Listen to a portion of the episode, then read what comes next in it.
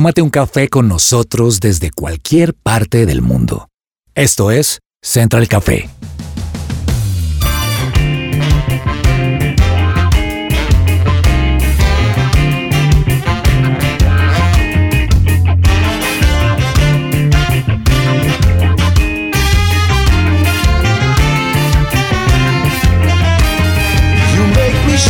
Holy Spirit.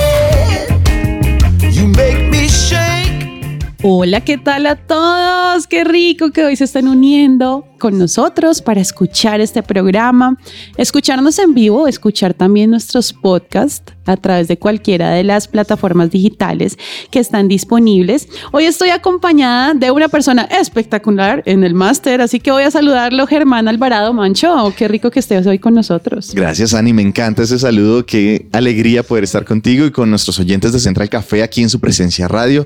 Muy emocionado, la verdad. Muy emocionado porque arrancamos este año muy chévere, ¿no te parece? Sí, aparte que va volando. ¿Por Sí. qué? No sé, o sea, no sé qué es lo que está pasando, pero de verdad es como que los días van volando, volando, volando. Pero bueno, hoy vamos a tener un tema muy, muy interesante y vamos a entrar en materia de una vez, Mancho. Wow, Yo quiero una. preguntarte algo. Dime.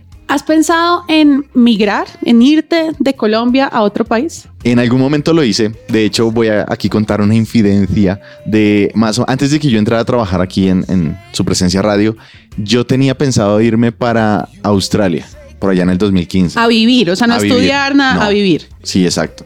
Obviamente, pues de la- manera era como vámonos a estudiar y mirar la manera de quedarse, pero, pero no, no se dio. E interesantemente llegué aquí a su presencia radio, pero sí lo estuve pensando en un buen tiempo. Yo creo que muchas personas, no todas, pero muchas han tenido como esa disyuntiva, ¿no? Como Claro. qué hacemos, nos vamos, nos quedamos.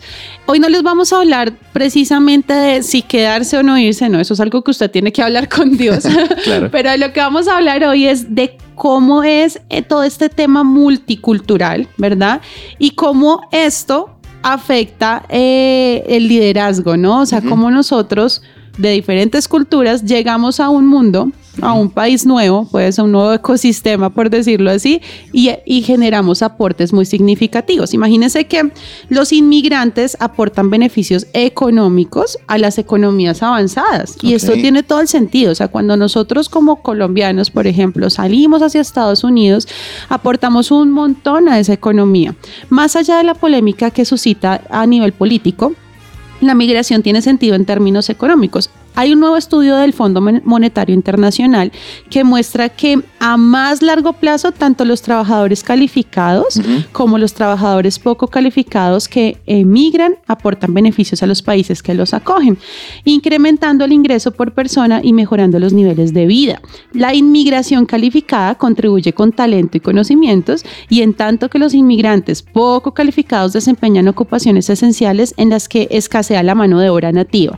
Claro. Esa es una de las razones por la que la comunidad latina es tan apetecida en Estados Unidos, por ejemplo, Claro. porque allá la mano de obra es muy alta. Y pero escasea mucho, o sea, es muy alta en términos monetarios o de costos, pero es muy escasa. Y como latinos tenemos muchas habilidades en Sí, mano de obra. Entonces, eso ayuda mucho a la economía de estos países. Resulta que Además, estos beneficios que, que- que uno llega a obtener cuando se va y cuando tiene como calidad de inmigrante, em, se distribuyen ampliamente entre toda la población. Entonces, quizá bien valga la pena soportar los costos a corto plazo, como Claro. de integrar estos nuevos trabajadores, de acogerlos, de em, llegar como a una adaptación cultural y todo esto. Esto es un poco costoso, pero a largo plazo esto tiene beneficios económicos muy buenos. Hay algo también, aparte de la- del tema económico, y es el liderazgo. Y a mí esta parte me encanta. Tengo familia de migrantes. Sí, toda mi familia está por fuera. O sea, Tengo Ok. familia en todas partes del mundo. Mm, Yo soy, la única que me quedé acá con un par de primos y aquí estamos eh, acá eh, abanderados de nuestra familia en Colombia, pero el resto están en Estados Unidos y están en Canadá. Y resulta que he podido ver cómo a lo largo de los años cada uno de ellos se ha ido posicionando en lugares de liderazgo y de mucha influencia. Y es espectacular ver cómo todo lo que nosotros traemos como esencia cultural empieza a impregnarse en estas culturas organizacionales, ¿no? Claro. Entonces son empresas que son americanas, eh, norteamericanas o son empresas que, pues sí, que son extranjeras y que traen esa cultura, pues, norteamericana, una cultura muy, de, de un trabajo muy diferente a lo que venimos acostumbrados en Latinoamérica Claro. y llega de repente un latino y cambia el chip de todo el mundo, ¿verdad? Ok. Eso a mí me parece espectacular porque tenemos mucha, mucha riqueza dentro de lo que somos como latinos y cuando vamos a otro país, pues es espectacular. ¿Por qué crees tú, Mancho, que el liderazgo multicultural es más necesario que nunca hoy? Yo creo personalmente por un concepto que estamos viviendo desde hace bastante, yo diría décadas, y es la globalización. Creo que es bastante interesante la manera en cómo ya las relaciones no son solo locales. Sí. Es decir, ya no es simplemente me encuentro con mis amigos personalmente, sino a través de las redes sociales tengo acceso a miles de personas a nivel internacional, se podría decir, que sí o sí me lleva a empezar a integrarme en una comunidad multicultural, se podría decir. Entonces considero yo que la razón principal de, de la importancia que del tema que estamos hablando hoy es precisamente eso, porque ya no nos relacionamos solo con nuestros compatriotas, se podría decir, sino estamos hablando también de extranjeros, de personas de otros países, con las cuales entablamos relaciones no solo personales, sino también laborales. Y eso creo que es interesante. Y ahora que lo que tú decías, Ani, respecto a tu familia, que llegaban a, a lugares de con cargos altos de liderazgo, me parece interesante porque precisamente ese es un reto que se está viviendo hoy en día y es cómo el liderazgo se va abarca lo multicultural. Porque es que ya no es simplemente la, la empresa local, como lo normalmente veíamos hace unas cuantas décadas, sino que ya es la manera en cómo extranjeros, como lo decíamos al principio del programa, empiezan a aportar su conocimiento, empiezan a aportar su experiencia y ayudan a crecer de una manera diferente la, la cultura La precisamente cultura. del lugar en donde están trabajando. Eso me parece fundamental. Así es. A mí me parece muy importante que se le esté dando la oportunidad a personas de diferentes culturas para ocupar posiciones de liderazgo dentro de las organizaciones. Claro. Lo que tú dices es un punto muy clave de esta conversación. ¿Por qué? Porque cuando hay una empresa que viene, nace, no sé, vamos a decir que nació en Estados Unidos, todos, pues el mayor porcentaje de trabajadores tiene sentido que sean nativos estadounidenses.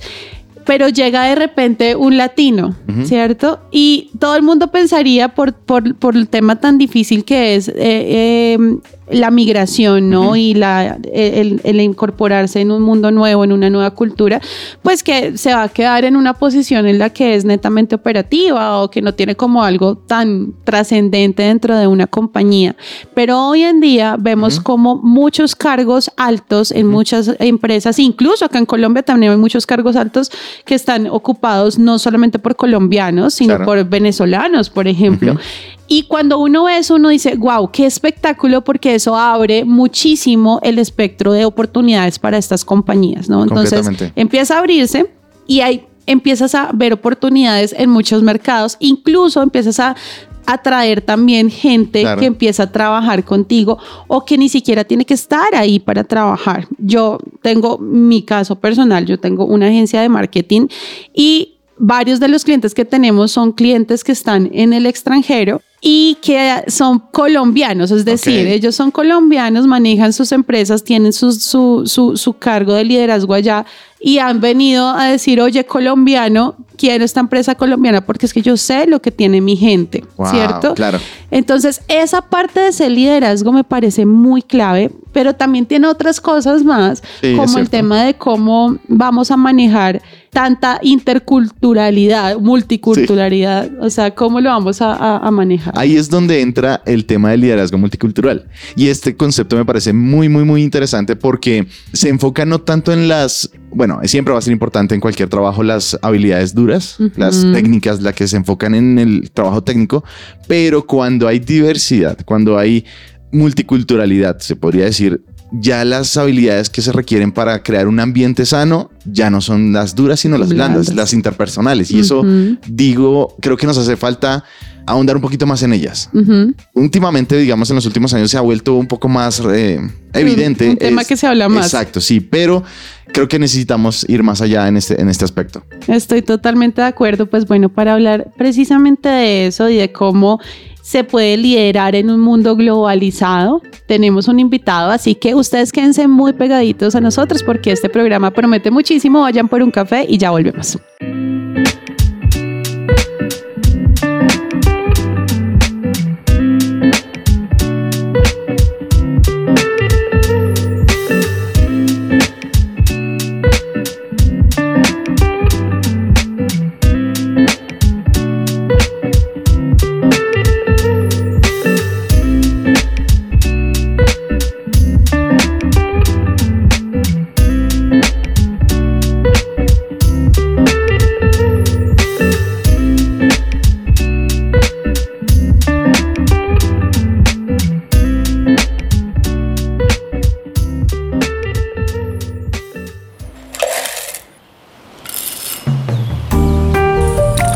Llegó la hora de tomarnos un expreso.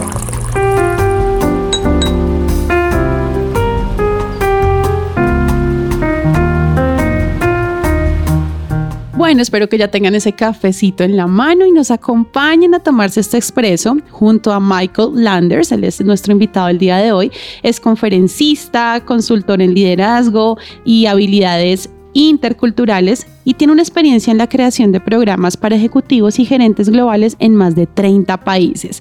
Además, tiene una licenciatura en negocios internacionales de la Universidad de Miami y una maestría en estudios interculturales de Leslie College. Bueno, creo que un montón de cosas que hoy Sí, así es. con este perfil vamos a poder hablar. Michael, ¿cómo estás? Bienvenido a, a este espacio Central Café. Bueno, muchas gracias por tenerme. Un placer conectar con los dos y con la audiencia. Bueno, Michael, pues hoy vamos a empezar con algo. Estábamos hablando ahorita antes de que, de que nos uniéramos contigo acerca de el liderazgo multicultural. Queremos que tú nos cuentes cuál crees que es el papel de ese liderazgo intercultural en un entorno empresarial que hoy es cada vez más globalizado. Sí, no, es, una pregunta excelente. Eh, empezamos también para ver, eh, para mí hay como muchas herramientas y muchas habilidades que son importantes, ¿no?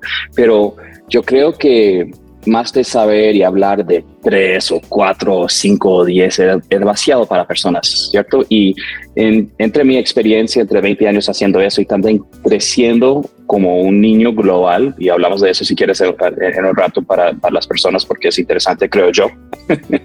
pero, eh, pero la primera y es, es, es la respuesta a la, a la- de la pregunta que es una habilidad más clave para esto. Y es una habilidad clave para cualquier cosa, pero 100% para si vas a trabajar en un grupo multicultural, que creo todos estamos trabajando en, pero especialmente con los líderes, es tolerancia para la ambigüedad. Y si cuando yo hablo de eso, ustedes sepan qué es eso. Si vos tienes un alto tolerancia para la ambigüedad, ¿qué es? Y o si tienes un bajo, ¿qué es? Entonces voy a definirlo para que, para, para que estamos en la misma ruta, ¿no? Eh, para mí, la capacidad de tener en mente múltiples puntos de vista o posibilidades y permanecer abierto a nueva información y perspectivas, ¿cierto? Sí. Y lo la cosa que es clave es que múltiples puntos de vista, no solo uno. Y cuando haces hace esa pregunta para los líderes global, el, el, el papel de hoja que es importante es que, que tienen esa cosa. Los líderes que no tienen la capacidad de tener en mente múltiples puntos de vista y, y trabajan global, normalmente no tienen éxito. Y las Claro. personas que sí, sí, entonces, pero la mayoría de personas no saben, no saben que hay más de una manera de hacer las cosas. Y normalmente entran haciendo lo que le dieron en promoción. Entonces tú, tú eres un crack en tu compañía y dices, ah, ahora vas a ser un gerente, ahora vas a ser un líder, pero no aquí en Bogotá, en México, en los Estados Unidos. ¿Y qué vas a hacer? La cosa que hiciste para ser un crack en tu país. Ujú. Y eso es, eso es el choque. Eso es lo que yo veo. Hablabas de, de un joven o un niño multicultural. Cuéntanos un poquito tu historia y cómo llegas a estar y a tener tanto conocimiento como de toda esta inmersión en diferentes culturas. Eso es, sí. Y también cuando hablamos de cultura, no es solamente países. Eso es normal, la primera, porque es, eso es, eso es como la grande. Pero no te cuento, yo soy gringo, qué pena por eso. Eh, pero cuando yo tenía tres años, mi papá consiguió trabajo ¿dónde? En Bogotá. Wow. Entonces yo, yo crecí en Bogotá como niño de tres años a 15, volviendo a los Estados Unidos cada verano. Mis papás son gringos, familia gringos, pero creciendo aquí. Eh, donde estoy aquí en Bogotá. Y después fuimos a Brasil por dos años. Después a Santo Domingo por otro año. Entonces yo fui a tres, como se dice, high schools, ah. colegios secundarios, en cuatro años en tres países. Wow, wow. tremendo. O sea, eh, la experiencia es, lo que te ha dado todo ese conocimiento. Completamente. Eh, sí, completo. Y yo no sabía que, es, que eso era mi como trabajo, ¿no? Pero eso fue lo que mi experiencia, ¿no? Volviendo a países entrando a nuevos países, tratando de, ser como un fit para personas.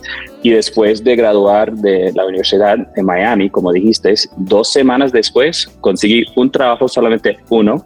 No me aceptaron ni, ni siquiera otros, eh, pero fue trabajando por una compañía en Japón. Entonces yo moví a Japón por dos años y después volví a sacar un master's en, este Sí, muy interesante. Eso es otro cambio cultural fuerte, ¿no crees? Irte a Japón por dos años. ¿Cómo fue esa experiencia? Uy, uy, sí, demasiado. Mira, yo estaba en los Estados Unidos, imagínate que yo creo, ah, voy a volver a, donde, de donde vengo, pero después de, de 12 años o más que, sí, por ahí unos 15 eh, años viviendo en Latinoamérica, volviendo a los Estados Unidos, y yo hablo inglés perfecto, soy gringo ahí, pero eh, fue muy difícil esos cuatro años, te cuento. Muy difícil. Entonces yo quería salir de ese país ya.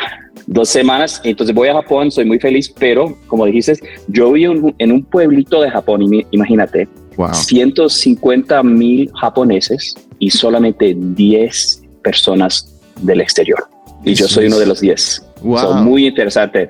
No me, no dejaron entrar para unos restaurantes, no me no, quieren uh, cortar mi pelo. Oh. Era muy interesante. Y no era que como eran racistas, algo era, yo entendí, ¿no? Yo no hablo japonés al momento, ¿cómo voy a cortar su pelo? Si no hablo la, el idioma, por, por posible voy a hacer un error. Pero no, muy interesante, muy impresionante. Para mí fue excelente pero para otros no. claro, las limitaciones naturales del, del, momento. O sea, el idioma es importante cuando uno va a otro lugar. Pero quisiera preguntarte algo, más bien quisiera que nos compartas algunos ejemplos concretos de desafíos comunes que enfrentan en este día los líderes en contextos multiculturales y alguna manera en cómo ellos lo abordan. Súper, súper, sí. Entonces, hay muchos retos que, que ellos tienen, ¿no? Eh, pero vamos con esa tolerancia, ¿no? Imagínate cómo vos vas a confiar, a hacer confianza. ¿Qué son las cosas que vos haces normalmente para establecer confianza con alguien? Eso es una pregunta solo para pensar, para, para, para la gente también. ¿Cómo vos, si vas a dar un poco de feedback, feedback es, eh, una palabra española, lo tenemos otra palabra para eso. Sí. Eh, retroalimentación. vale, vale. Gracias por, por ayuda. Mi español no es perfecto. Pero si vas a dar un feedback como constructivo, ¿cómo lo haces? Imagínate hacer esa pregunta en, tu, eh, para, para, para, vos. cuando vos quieres dar un poco de, de, como apoyo para una persona, ¿cómo lo haces? Y también cuando vos estás pensando en como si vas, estás encargado de marketing. ¿Cómo vos piensas que es una campaña de marketing que sea que excelente? ¿no? Esos son como tres cosas, pero yo tengo una lista de 20 y cada una de las 20 cosas para un líder, una gente, eso tiene que ver si vas a tener un éxito o vas a fallar cuando vas a ser un, como líder global, ¿cierto? Porque si estás haciendo un líder con gente de muchas diferentes culturas, claro que ellos vienen con las preferencias, las maneras. Y la otra cosa que es muy interesante, otra cosa que trabajo mucho con es la cultura de las compañías. Claro. Okay. Eh, cuéntame una compañía que solo existe aquí en Colombia. ¿Solo en Colombia? Yo diría... Eh, uno, uno que está muy, que tiene eh, mucho éxito. Ramo. Todos lo saben. Sí, Ramo. Claro, me encanta, mi, hija también. ellos, tienen, eh, ellos tienen una cultura, ¿cierto? Y también imagínate que ellos tienen una, manera de ser, eh, de hacer como, como, hacen gerentes, como hacer feedback de todo. Imagínate Ramo va a conseguir un equipo en Miami o en Boston. ¿Qué van a ver? ¿Quién, ellos cuando están eh, para, van, a, van, a, buscar a personas para trabajar ahí, están, tienen un, como unos lentes de la persona que trabaja bien el ramo en Colombia. Y si ellos van a sacar personas de Colombia, para ser encargado de ser líderes en Boston, ¿quién, quién va a sacar? Van a elegir personas que son muy buenos en haciendo esa cosa aquí en Colombia. Claro. Si ellos hacen la misma cosa, ¿qué va a pasar? Pues van a ser exitosos también. Claro. Pos- eh, posible, ellos están pensando eso, pero en Ujú. Boston posible no, porque todos no son claro, colombianos. es otra cultura, sí. Eh, es, eso es una cultura que me encanta muy- muchísimo, es el crepes and waffles. Ujú. Oh, sí, señor. Ok, e- ese, eso tiene una cultura muy específica con la gente que trabaja ahí, Sí. cuando Sí. entras con la comida y está en todo lado. Creo que, no sé si hay uno en Miami también, pero imagínate si yo voy a tratar de recrear esa cultura en otro país. Mm. Va a ser un poco diferente. Mm, Claro, tiene que ser un poco diferente. Y eso es el reto del líder global. Cuando estás trabajando con una, una compañía de una cultura y, y tienes que recrearlo en otra cultura, es qué son las cosas que no cambian, que son fijos. Por ejemplo, en Crepes posible, no, todas las personas que van a trabajar Crepes van a ser mujeres. Es Ujú. posible que Crepes no cambie eso. Pero ¿qué son las cosas que tenemos un poco de flexibilidad? Y ese es el reto del gran líder, porque si el, el gran líder dice, no, no, no vamos a cambiar nada, ni siquiera, normalmente, ¿qué va a pasar? No van a tener éxito. Totalmente. Entonces, eso es todas unas cosas. ¿Tú cómo crees que afecta esa diversidad cultural en la toma de decisiones estratégicas dentro de una organización? ¿Cómo los líderes, los líderes pueden gestionar esa dinámica de diferencia o diversidad cultural? Sí, 100% y creo que tienen que primero hacer la pregunta a todos y escuchar las respuestas, ¿cierto? Muchos líderes no van a ni siquiera preguntarlos Mm. y también, o si lo van a preguntar, pero no en realidad van a, van a escucharlos. Entonces, la gente abajo del- los líderes grandes, tiene que tener como un sentido que yo puedo dar mi opinión y que va a ser validado. Eso es importante. Entonces, cuando tienes un equipo multicultural, claro, vas a tener muchas diferentes ideas y muchos diferentes modales, como dicen mental models, Ujú. eh, mo- modelos mentales. mentales. Y Ujú. para un líder impor- es importante saber qué son y escucharlos y discutir. Eso es, es mi opinión. Y los líderes que no, no tienen esa capacidad eh, no están dando su compañía, su, su carrera como del chance, la Ujú. oportunidad de crecer como puede crecer. Totalmente. Aprovechando esto que nos estás comentando acerca de las estas habilidades y esto, podrías darnos otras, porque nos acabas de comentar de una práctica específica, que es el tema de tener modelos mentales y que tienen que cambiar y adaptarse. Pero quisiera preguntar cuáles otras prácticas nos ayudan a fomentar la inclusión y la equidad dentro de estos equipos multiculturales. Sí, yo- eh, hay unos, unos que podemos hablar. Eh, no, claro, primero es, es, es, eh, la tol- tolerancia es muy importante, pero para, vamos a hacer como, si, si podemos tener una cultura, si queremos crear y cultivar una cultura de inclusión, para mí yo trabajo mucho en ese, ese, ese como eh, tema, ¿no? Cultivar una cultura de inclusión. Y en los Estados Unidos hablamos mucho de D&I, la letra D y la letra I, es diversidad y inclusión.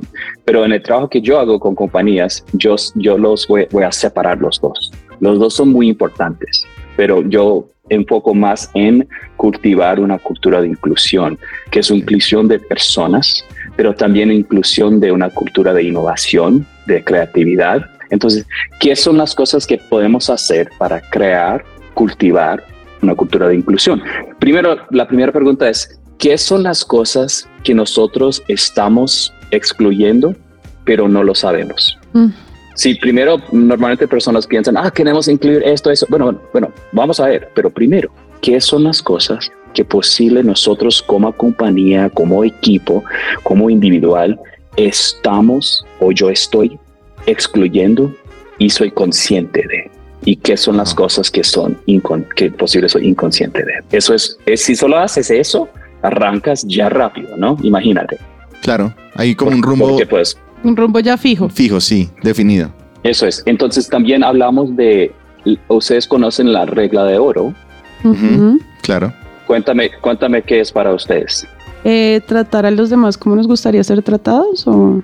100%. Y es, creo, creo que es una regla excelente, es un- una regla muy lindo. Viene posible originalmente de la Biblia, no sé algo, pero es una regla para mí que se ha roto. Claro. Y tranquilo, tranquilo, No. gente, si estás pensando, ay, ¿cómo así? Eso, eso es como, como yo, yo hago mi vida. Mira, pero, pero, pero mira, está, Sí. está bueno, es de respeto, de amor. Pero Ujú. ¿por qué está roto? Porque si yo trato a las demás en la manera que yo quiero ser tratado, yo estoy pensando que todos quieren que. Pues, lo mismo que yo. No. Eh, y, y, eso es, y no es correcto, ¿cierto? Bueno, en es este mundo global ni Claro. Y no importa si yo soy de la misma pueblo de vos. Entonces, entonces yo, una cosa que podemos hacer para hacer, cultivar una cultura más de inclusión, y esto es una regla mejor para todos, para Ujú. mí, mi, mi opinión, claro, solo es mi opinión, Sí. es cambiar de la regla de oro. Yo hablo de la regla global, Ujú. otros al- hablan de la regla latino.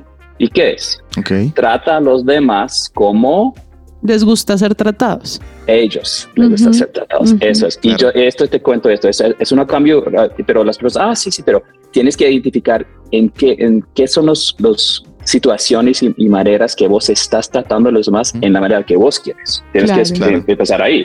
Podemos hablar de eso si quieres, pero, pero, pero la cosa que digo es esto, no vas a tener éxito tratando a los demás en la manera que ellos quieren ser tratados 100% del tiempo. No es posible. Claro, no es posible hacer eso, pero por, por el, el mínimo, ¿qué puedes hacer?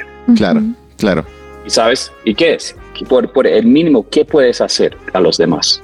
No vas a, no vas a tener éxito el 100% del tiempo tratar a los demás en, en la manera que ellos quieren, pero al el mínimo, ¿qué podemos hacer? ¿Cuáles son las cosas más importantes para ellos y de esa forma crear esos planes, ¿no? En los que todos se sientan bien y en los que también se puedan cumplir objetivos dentro de una compañía, ¿no? Porque finalmente como líderes dentro de una compañía podemos tener una idea, ¿verdad? De hacia dónde queremos llevar esta compañía, el crecimiento, esa proyección. Y de repente cuando entran individuos con Claro. distintas formas de pensar, que es espectacular porque yo creo que en la diversidad hay un montón de oportunidades, Ujú. Pero si nosotros como líderes estamos súper cegados, ¿cierto? Y sesgados también a lo que para nosotros se supone que está bien o mm, los demás también quieren, pues obviamente ahí es donde empezamos a tener esos, esos problemas, ¿no? Michael, yo quisiera que tú hoy le dijeras a las personas que están escuchando, hay, hay gente que nos está escuchando desde todo el mundo, muchas partes de- del mundo. Y sé que muchos de los que nos están escuchando son líderes, porque justo antes de que empezáramos a hablar contigo, le decía yo a Mancho, hoy en día hay muchos latinos, muchos colombianos ocupando niveles de liderazgo y niveles de, mm, de- de mucha influencia en compañías que están fuera de Colombia. ¿Cuáles son esos tips que tú le das a estas personas que la tienen un poco también más difícil, ¿no? Porque llegan a ocupar un, un cupo- un- un cargo de liderazgo dentro de un país que no es el suyo, en una empresa con una cultura que no es la suya. ¿Cuáles son esos tips que estos líderes deben tener en cuenta para generar un buen liderazgo dentro de su compañía? Sí, excelente. Trabajo mucho en ese, ese tema eh, y, y te puedo dar unos tips. Siguiendo como ya estamos hablando un poco de esas cosas de tolerancia, las reglas. Eh, primero, en, en esa cosa de las reglas, ¿no? No puedes tratar a, a las demás 100% de la manera que ellos quieren, pero al mínimo un líder puede preguntar. Yo puedo hacer preguntas, ¿cómo te prefiere? ¿Cómo te... Y cuando yo hago esa pregunta, no estoy diciendo que voy a hacerla en esa manera, pero ¿qué estoy escribiendo? Estoy cogiendo data, agarrando data, información de vos, y eso para mí es importante, y esa es la misma respuesta de su, su pregunta excelente, Ani, que es, ¿qué puede hacer una cosa? Un líder que está en otro país, en otra empresa, y necesita tener éxito. Al principio, muchos líderes que yo conozco entran rápido, entran haciendo cosas. Eh, y cuando entras en un país nuevo, eh, para mí, un compañero nuevo, algo diferente, departamento, lo que sea, yo voy a investigar y voy a hacer muchísimas preguntas y no voy a entrar como el experto.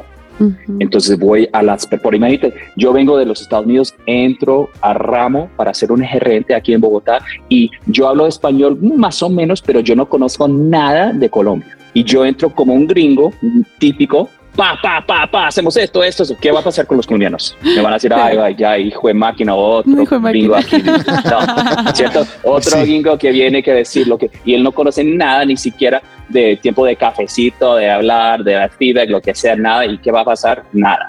Sí, voy a fallar. Entonces, pero en vez que, eh, si, imagínate, yo llego como el gerente, hola, ¿qué tal? Sí, tengo unos planes para hacer, pero primero, Ani, Germán, dime, ¿ustedes qué piensan aquí?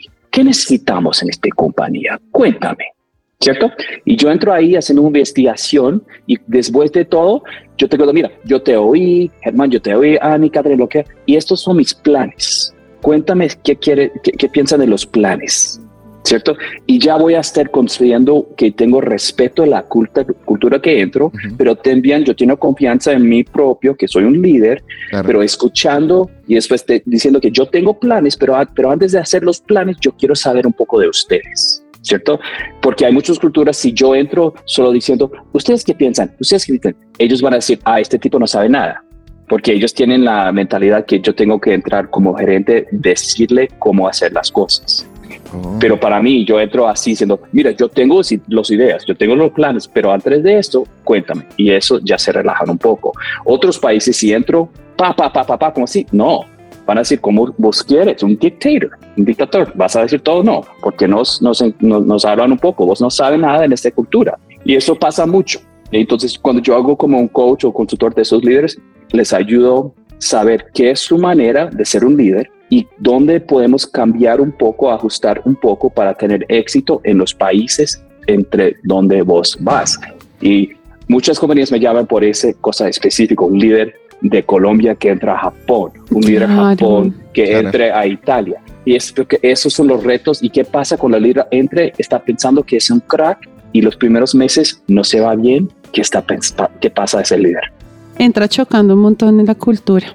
Pues a mí me parece que has dado unos tips muy importantes, o sea, sobre todo esa parte de empatía, la parte de escuchar, de, de incluir en las decisiones y en los procesos.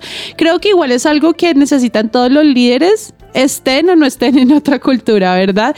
Bueno, Michael, estamos ya, llegamos ya al final de este espacio y queremos agradecerte por habernos dado tu tiempo hoy.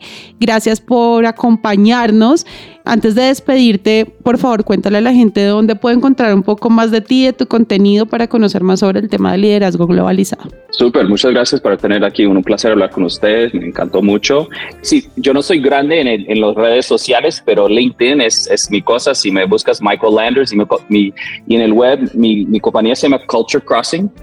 Culture Crossing. Si haces el Google de ahí, ya sale, pero es culturecrossing.net y está en inglés y español y ahí puedes ver las cosas que nosotros hacemos y también nuestros libros. Los libros que yo he, escrito, uno es eh, viene con inglés y español, entonces lo puedes conectar en Amazon, que se llama Culture Crossing también.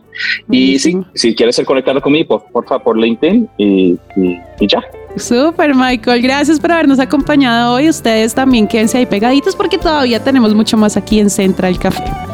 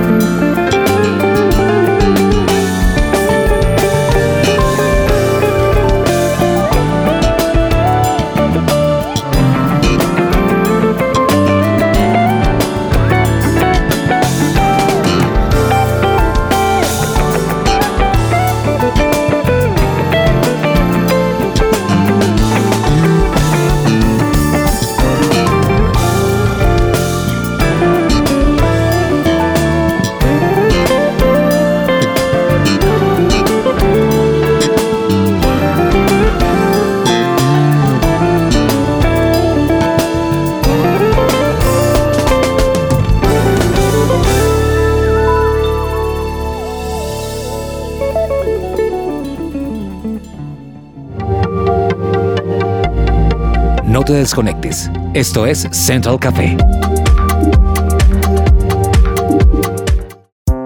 Su presencia radio.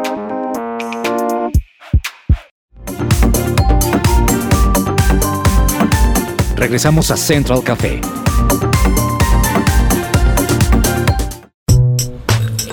Tendencias dulces y amargas.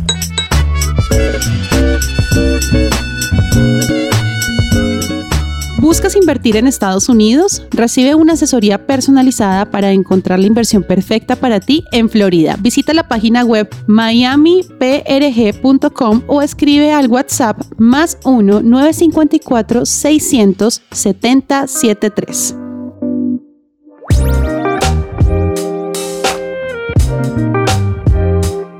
Y en mis tendencias dulces y amargas les cuento que en mi tendencia dulce, unos abuelos de 80 años se conocieron en un ancianato y se enamoraron hasta casarse nuevamente. La pareja aseguró que se enamoró por medio de cartas, cartas de amor, así como fue su época legendaria y como hacían de hecho nuestros antecesores que se recitaban cartas de amor. De hecho, encontré una carta de amor de mi papá hacia mi mamá de 1985. Anito, ¿has hecho cartas a tu esposo actualmente o solamente WhatsApp y el te amo, mi amor lindo? Oye, ¿actualmente te refieres a, recientemente? pues sí, porque Ani lleva como unos 12 años casada por ahí. Eh, no, mira que recientemente no. O sea, eh, yo creo que no la, la, última carta que le hice fue hace que, como para nuestro aniversario número 10, que eso fue hace como cuatro meses, cinco meses. Tengo que hacerle otra cartica a mi esposo. Tengo tarea. Ay, qué bonito. Si no perdamos eso de los, de los antecesores, porque eso es muy lindo. Y pues imagínense que meses atrás se conoció la historia de amor de don José y doña Matilde. Esta pareja, abuelos de 80 años, se conocieron en un ancianato y tras conocerse y enviarse cartas de amor, llegaron al altar y se casaron. Este es el Centro de Bienestar del Ancianato Fundación Betsabe Arbeláez de Santa Rosa de Cabal en el departamento de Risaralda. Así que historias como estas son tendencias dulces. Y en tendencias amargas, pues les cuento un dato súper curioso y es que estar sentado más de 10 minutos en el inodoro podría afectar la salud según especialistas. Y pues este es un dato muy curioso porque durante periodos prolongados puede convertirse en un momento de relajación, ya sea dedicado a informarse con las noticias del día, sumergirse en la lectura de un libro, ver videos en línea o intercambiar mensajes.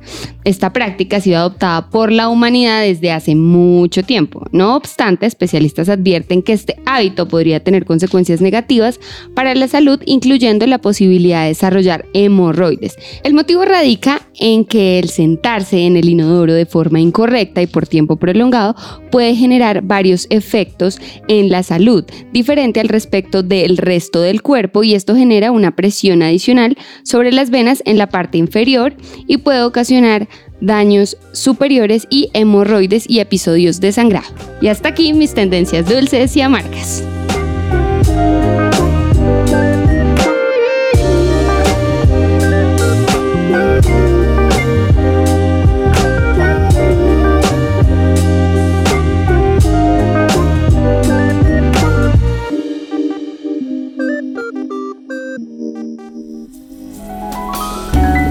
Central Café descafeinado. Bueno, y nos vamos a tomar un café descafeinado con Julio Páez, el director de la feria Expo Gospel 2024. Julio, qué bueno tenerte hoy con nosotros. Gracias por aceptar la invitación. Hola, bendiciones para ti y para todos los oyentes en este día. Qué bendición poder compartir con ustedes y conocerles. Bueno, para empezar, quiero que nos cuentes qué es Expo Gospel y cómo inició. Bueno, Expo Gospel es una feria de ministerios y proyectos cristianos de la nueva generación. Es una plataforma donde cada ministerio que participa puede exponer, dar a conocer, mostrar lo que tiene. Entonces, ahí hay un espacio para todas esas personas que han recibido un talento, un ministerio, un arte y que de pronto, tú sabes, están escondidos en cada iglesia de cada ciudad de cada país y Expo Gospel los agrupa para poder visibilizarlos y que cada quien muestre lo que tiene y en base a eso pues crear una gran red, ¿verdad? Con todos los contactos, amistades, relaciones. Es un evento tipo feria que tiene un concepto muy eh, de integración, de unidad, de compañerismo, de trabajo en equipo y basado en algo muy bonito que son las amistades, porque termina siendo uno parte de una gran familia, de un gran combo de amigos. Así que eso es Expo Gospel. Qué bueno. ¿Y qué es lo más difícil de este proyecto según los 11 años de vida que lleva? El desafío ha sido sembrar una semilla de un proyecto cuando es de pronto tan difícil abarcar nuestro país. Es un país muy grande, con muchísimos ministerios, entonces, querer hacer un movimiento de unidad es siempre es complicado porque toma mucho tiempo, requiere mucho esfuerzo. Entonces, yo creo que el desafío, lo más difícil ha sido ese desafío de poder llegar a darlo a conocer a cada lugar donde Dios nos permite llegar, como por ejemplo hoy aquí con ustedes, ¿verdad? Y siempre ha sido un tiempo largo que nos ha tomado todo este proceso, pero del resto, tú sabes cómo son los desafíos en Dios, hay que creerlos, hay que perseverar en la palabra que Dios da, en la promesa que Dios da, sin desmayar. Si te tropiezas o te equivocas, volverte a levantar y recobrar ánimo y seguir al frente. Entonces, pero sí creo que ha sido complicado poder ir, es, es como un gota a gota, es, tú sabes, es una granito a granito hasta construir, ¿verdad? O tener una, una montaña de, de arena. Así que el desafío ha sido ese. Ok, cuéntanos un poquito qué encontraremos del 15 al 17 de marzo aquí en Bogotá. De todo, se van a encontrar un fin de semana de un evento que no solo tiene un pabellón de exhibición de stands, que es espectacular porque encuentras música, libros, ropa, zapatos, productos, medios de comunicación, emprendedores, encuentras de todo en esa feria, sino que también tiene una programación de conferencias, talleres, charlas, conciertos. Es un evento para disfrutarse los tres días y pasar un fin de semana súper genial para toda la familia, porque hay temáticas para jóvenes, mujeres, hombres, para todo el mundo. ¿Y quiénes y cómo se puede participar de Expo Gospel? todo el mundo puede participar. Expo Gospel es un evento para todo el mundo, para todo el que quiera vincularse. Hay dos formas de participar. Por un lado está el que tiene un ministerio, un proyecto cristiano y lo quiere exponer a través de la plataforma de contactos y promoción.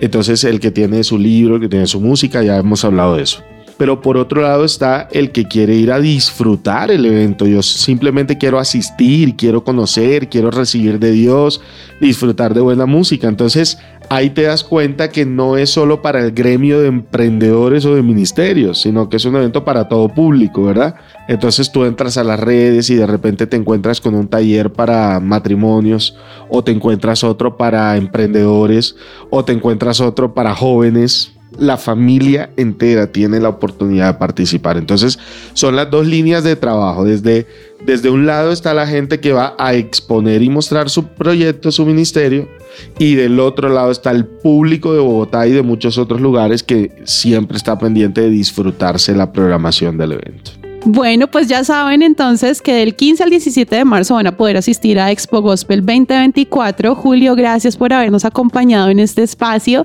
y mm, nada, esperamos que les vaya espectacular en ese evento. Allá estaremos acompañándolos también. No, gracias a ustedes. Estar en su presencia radio es una bendición. Están todos los oyentes cordialmente invitados para que nos acompañen en Expo Gospel 2024 del 15 al 17 de marzo. Estaremos en el Hotel Grand Park en el centro, que es la carrera quinta con 23. Estará espectacular con una, una eh, ofrenda simbólica, porque eso, imagínate, cancelas este año por la este año estamos con precios regalados porque tenemos la registración por solo 50 mil pesos los tres días. Y eso te incluye toda la programación estará espectacular te vas a encontrar a muchos invitados artistas nacionales internacionales de verdad que los invitamos a todos porque es un evento que merece la pena vivir la experiencia de estar en Expo Gospel. Vas a Instagram y entras en arroba Expo Gospel Colombia y eso es supremamente efectivo. Ahí puedes dejar un mensaje mensaje interno, te van a contestar.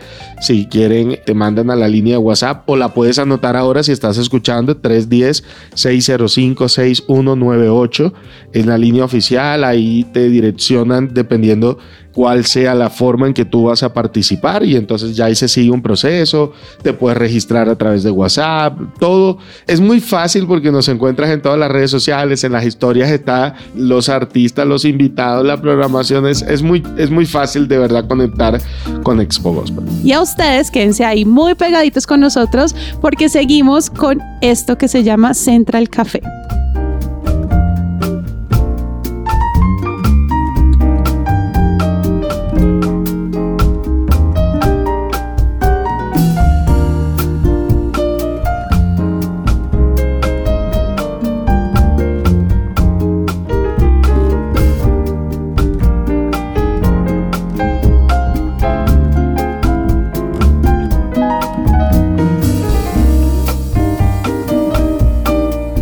Estás escuchando Central Café. Grupos Sabot Abogados te asesora en los procesos legales del derecho de familia, civil, laboral, penal y administrativo, entre otros. Para mayor información, comunícate por WhatsApp al 320-451-5561.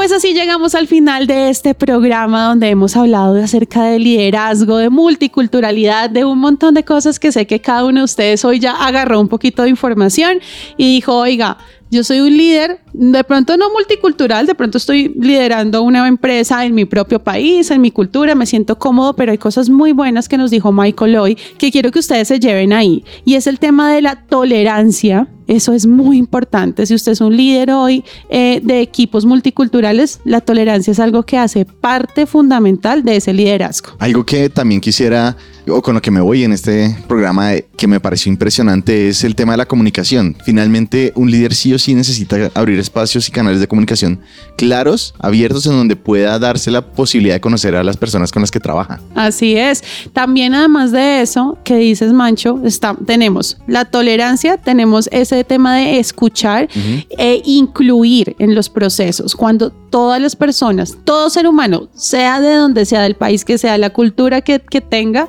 se siente parte de eso trae cosas muy positivas, ¿cierto?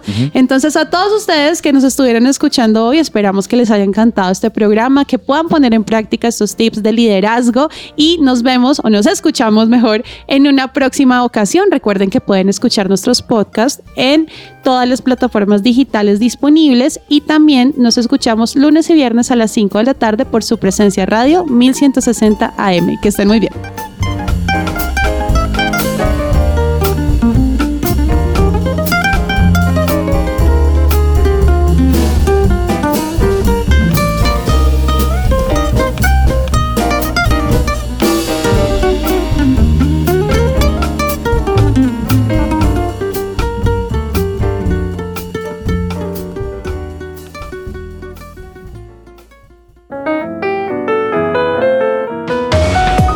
Central Café también está en su presenciaradio.com.